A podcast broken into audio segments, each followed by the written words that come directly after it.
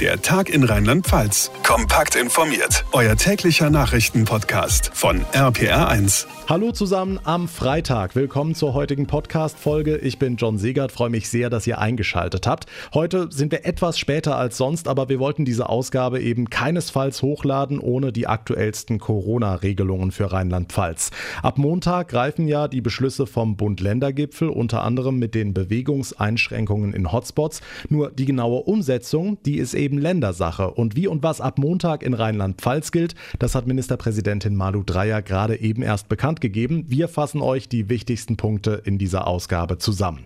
Außerdem gibt es eine ganze Menge guter Nachrichten von der Impfstofffront. Ab nächster Woche kann in unseren rheinland-pfälzischen Impfzentren so richtig Gas gegeben werden. Wir gucken natürlich auch heute nochmal in die USA, denn noch Präsident Donald Trump schlägt nach dem Sturm aufs Kapitol in Washington auf einmal viel versöhnlichere Töne an. Wie werden jetzt die letzten zwölf Tage Tage seiner Amtszeit. Und der Ansturm auf die Schnee-Hotspots in Rheinland-Pfalz ist auch nochmal Thema, gerade vom Wochenende, denn viele Ausflugsziele mussten jetzt die Reißleine ziehen. Also es war auch heute wieder ein ereignisreicher Tag in Rheinland-Pfalz. Wenn euch die Podcast-Folge gefällt, wie immer, teilen ist erwünscht.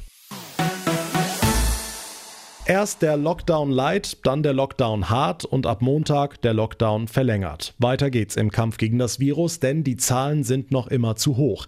Was hilft? Weniger Kontakte, noch weniger. Am Dienstag in der Kanzlerschalte grundsätzlich beschlossen, heute in Rheinland-Pfalz schon abgeändert, unter anderem, damit sich die Kleinen weiter treffen können. RPA1-Reporter Olaf Holzbach, also, wie sieht das Kontaktverbot ab Montag aus?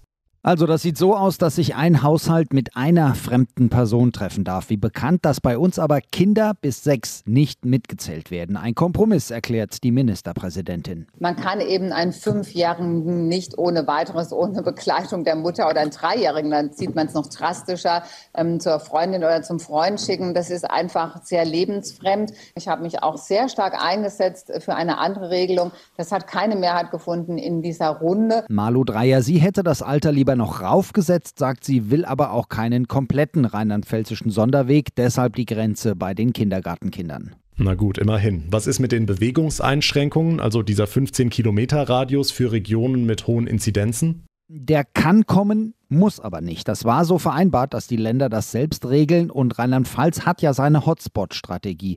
Ab Inzidenz 200, wie derzeit in Worms, wird was gemacht. Nochmal die Ministerpräsidentin. Wir sind jetzt in Worms, ähm, treten wir jetzt und morgen in Gespräche ein. Aber völlig klar ist, so wie es im Beschluss auch steht, es sind strengere Maßnahmen. Man lässt sich darüber hinaus etwas einfallen. Das können Ausgangssperren sein, es kann auch die Bewegungsbeschränkung sein. Das muss man dann schauen, welche Maßnahmen dann auch wirklich sinnvoll ist. Die Bewegungen einzuschränken hätte halt vor allem gegen die Menschenmassen in den Schneeregionen geholfen, aber die kommen ja auch nicht alle aus Worms und wer weiß, wie da die Zahlen nächste Woche aussehen.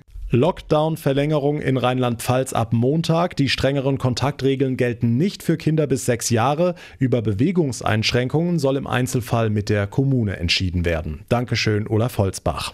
Um die konstant hohen Infektionszahlen langfristig runterzukriegen, wird ja seit gestern in Rheinland-Pfalz fleißig geimpft. Und Johanna Müßiger aus den RPA1 Nachrichten, ab nächster Woche kann in unseren Impfzentren ja so richtig Gas gegeben werden.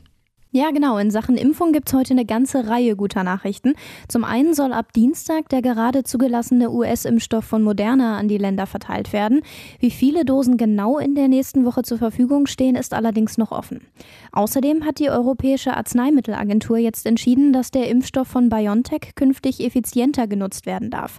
Statt bislang fünf können ab sofort sechs Menschen mit einer Ampulle geimpft werden. Und auch der Nachschub ist schon gesichert. Die EU-Kommission habe mit BioNTech und dem Partner Pfizer einen Vertrag über weitere 300 Millionen Impfdosen geschlossen, sagte EU-Kommissionspräsidentin von der Leyen. Wir brauchen immer die Mischung aus Angebot, aber es muss auch glaubhaft möglich sein, dass dann auch geliefert wird in der Zeit, äh, in der wir es brauchen. Bei BioNTech Pfizer kommt jetzt der glückliche Moment zusammen, dass es gelingt, die Impfstoffproduktion auszubauen und deshalb auch gelingt, auf einen bewährten Vertrag eine Erhöhung ähm, auch umzusetzen. Und dann habe ich noch eine erfreuliche Nachricht aus Mainz. Offenbar wirkt der BioNTech-Impfstoff auch gegen die neuartigen Mutationen des Coronavirus. Auch diese Veränderungen würden effizient neutralisiert, teilte BioNTech mit. Das klingt doch vielversprechend. Die Infos von Johanna Müßiger. Vielen Dank. Ganz anderes Thema. Zwei Tage nach den Ausschreitungen am Parlamentssitz in Washington ist in den USA nur bedingt Ruhe eingekehrt. Noch immer sind die Amerikaner fassungslos, was da passiert ist. Die gewaltsamen Proteste von Anhängern des abgewählten Präsidenten Donald Trump werden wohl noch eine ganze Weile für Diskussionen sorgen. RPA1-Reporter Martin Sauter, nachdem Trump seine Anhänger gestern ja noch gefeiert hatte, ist er inzwischen zurückgerudert und hat die Gewalt nun doch verurteilt in einem aufgezeichneten Video. Ja, wobei er dazu überredet worden war. Seine Leute drohen mit Rücktritt, die Hütte brennt in Washington, er musste vor die Kameras treten. Den Gewalttätern und Gesetzesbrechern sage ich, ihr repräsentiert nicht unser Land und werdet für eure Taten bezahlen. Die Gemüter müssen gekühlt und die Ruhe muss wiederhergestellt werden. Er habe sofort die Nationalgarde gerufen, was nicht stimmt. Er habe sofort gehandelt und für Sicherheit gesorgt, was auch gelogen ist. Es gab Tote und Verletzte, Trump guckte zu, hatte seine Anhänger vorher noch ermutigt. Und schon vor Wochen hatte Trump sie dazu aufgerufen, am 6. Januar alle nach Washington zu kommen, da werde es wild zugehen, hatte er versprochen. Okay, wieso waren die Sicherheitsvorkehrungen am Kapitol in Washington denn dann so locker? Also gerade nach solchen Äußerungen, wieso wurde dann nicht mehr und nicht besser gesichert? Tja, gute Frage. Das normale Sicherheitspersonal am Kapitol war völlig überrumpelt und überrannt von dem schrillen Mob und von den schwer gerüsteten Sicherheitskräften, die bei den Black Lives Matter Demos schon zur Kulisse gehören, war diesmal nichts zu sehen, weit und breit. Die Nationalgarde kam erst nach zwei Stunden. Die Polizei konnte auch nichts ausrichten. Es gab vergleichsweise wenige Festnahmen, trotz Ausgangssperre. Nun gibt es Spekulationen, dass diese laxe Sicherheitsstufe von oberster Stelle sogar abgesegnet war. Und ein paar Köpfe sind inzwischen gerollt. Ein großer Zaun wurde am Kapitol aufgebaut, aber alles natürlich zu spät. Zwölf Tage ist Donald Trump jetzt noch im Amt, bevor Joe Biden als neuer US-Präsident vereidigt wird. Die Demokraten wollen Trump aber noch vor dem Machtwechsel aus dem Amt werfen. Ist das denn realistisch? Naja, die Zeit rennt davon. Die Demokraten haben ja ein Amtsenthebungsverfahren im Eiltempo angekündigt, wenn Vizepräsident Mike Pence nicht in die Gänge kommt und Trump mit dem Zusatzartikel 25 der Verfassung aus dem Amt hebt. Aber all diese Vorgänge sind unglaublich zäh und brauchen viel Zeit, und der noch Präsident gibt sich inzwischen sogar versöhnlich. Mein Team hat alle rechtlichen Schritte zur Anfechtung der Wahl ausgeschöpft. Jetzt hat der Kongress das Ergebnis bestätigt. Am 20. Januar wird eine neue Regierung vereidigt. Ich werde mich nun einer geordneten, naht- und reibungslosen Machtübergabe widmen. Nur das glauben ihm viele Millionen Amerikaner nach den Vorfällen am Kapitol natürlich nicht mehr. Ja, viele Menschen in Deutschland und Europa vermutlich auch nicht. Danke für den Überblick, Martin Sauter. Vielleicht gehört ihr ja zu den Glücklichen, die in den höheren Regionen von Rheinland-Pfalz wohnen. Dann könnt ihr in diesen Tagen ein wahres Winter Wonderland erleben. Unser RPA1-Wetterexperte Dominik Jung hat nach den neuen Schneefällen heute mal nachgemessen. Stellenweise liegen gerade in den höheren Lagen 15, 20 oder sogar über 30 Zentimeter Neuschnee. Also eigentlich perfekte Bedingungen für einen Wochenendausflug. Nur leider ist der Trip in die Eifel, in den Hunsrück oder in den Pfälzerwald nicht mehr ganz so leicht möglich, denn viele Vielerorts können die Verantwortlichen den Besucheransturm nicht mehr bewältigen. RPA1-Reporter Marius Fraune rund um den Donnersberg hat es deshalb heute einige Verwirrungen gegeben. Ja, der Kreis wollte dem Verkehrschaos mit hunderten Falschparkern und blockierten Rettungswegen irgendwie Herr werden. Die Idee, ein Shuttlebus-Service, der die Schneetouristen hoch auf den Berg bringt. Verkehrschaos gelöst, aber, äh, ah ja, da war ja was. Corona. Auf Facebook gab es einen Shitstorm für die Idee, wenn alle zusammen im Bus hocken, würden die Kontaktbeschränkungen ad absurdum geführt. So die Kritik. Der Donnersbergkreis hat reagiert und das Angebot wieder zurückgezogen. Auch für Autos bleibt die Zufahrt gesperrt. Die Polizei will das auch verstärkt kontrollieren. Also kein Winter Wonderland Ausflug zum Donnersberg. RPR1-Reporter Sebastian Hoffmann am Erbeskopf sieht es auch nicht viel besser aus, ne? Nee, hier ist schon seit Mitte der Woche die direkte Zufahrt zum Hunsrückhaus gesperrt. Auch viele andere Straßen Richtung Trier und Ida Oberstein sind momentan wegen umgestürzter Bäume dicht. Neben Corona macht den Verantwortlichen eben die Gefahr durch Schneebruch hier wirklich ernste Sorgen. Gerade jetzt, wo es nochmal ordentlich geschneit hat, könnten dann die vollbeladenen Äste nachgeben ja, und im schlimmsten Fall dann sogar Menschen verletzen. Laut Experten droht wirklich Lebensgefahr. Auch in der Eifel und rund um den Schwarzen Mann und die Wolfsschlucht geht an diesem Wochenende nichts. Die Wintersportgebiete sind generell geschlossen, auch die Zufahrten sind abgeriegelt.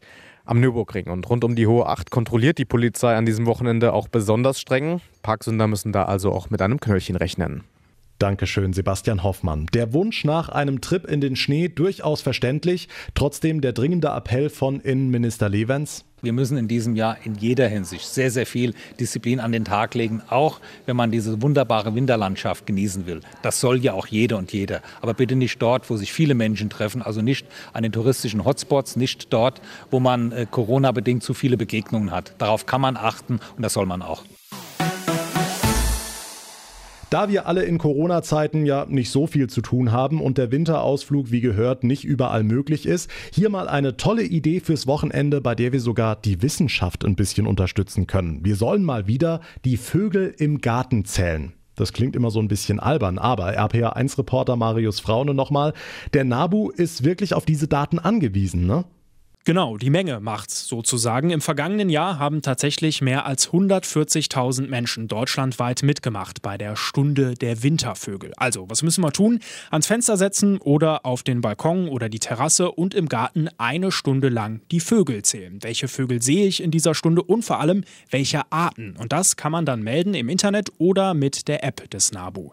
Der interessiert sich in diesem Jahr übrigens vor allem für Blaumeisen, wie es denen geht, denn im letzten Frühjahr sind viele Blaumeisen gestorben gestorben durch eine Bakterieninfektion. Okay, nochmal ganz kurz. Zählen bedeutet jetzt aber nicht, dass man alle Vögel in dieser Stunde einfach zusammenzählt. Nee, zählen bedeutet, wie viele Vögel einer Art habe ich gleichzeitig gesehen, also die maximale Zahl innerhalb dieser einen Stunde. Beispiel, drei Amseln maximal gleichzeitig, vier Blaumeisen und so weiter. Dadurch verhindert man Doppelzählungen. Und wenn dann wirklich mehr als 100.000 Menschen mitmachen, bekommen wir wirklich ein gutes Bild der Population in Deutschland. Die Stunde der Wintervögel. Noch bis Sonntag. Wer mitmachen möchte, alle Infos dazu gibt's im Internet beim NABU. Dankeschön, Marius Fraune. Das war der heutige Tag in Rheinland-Pfalz. Wenn euch unser Podcast gefällt, dann erzählt anderen davon. Freunden, Familie, Kollegen oder teils in den sozialen Netzwerken, damit wir weitere Zuhörer bekommen. Und ich freue mich natürlich auch sehr über eine kurze Bewertung bei iTunes bzw. Apple Podcasts. Mein Name ist John Siegert. Ich bedanke mich ganz herzlich fürs Einschalten. Wir hören uns dann in der nächsten Ausgabe am Montag Montag wieder. Bis dahin eine gute Zeit, ein schönes Wochenende und vor allem bleibt gesund. Der Tag in Rheinland-Pfalz, auch als Podcast und auf rpr1.de. Jetzt abonnieren.